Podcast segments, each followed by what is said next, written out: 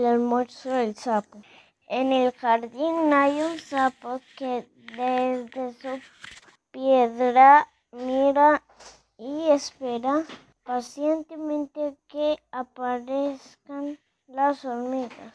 Bajo el sol del mediodía, rondando por el laurel, la ve llegar en hilera son y son diez. Entonces el manso sapo, ya listo para el banquete, se anuda, se servilleta con uno muy paquete, pero las diez hormigas, hormiguitas, le tienen una sorpresa. Son hormigas precavidas y no serán fácil presa.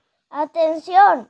Dice la nueve que carga una hoja de ortiga. Plan de defensa antisapo. Adelante, mis amigas. El sapo estira la lengua tan larguísima que tiene por la punta cuatro hormigas la atrapan y la sostienen.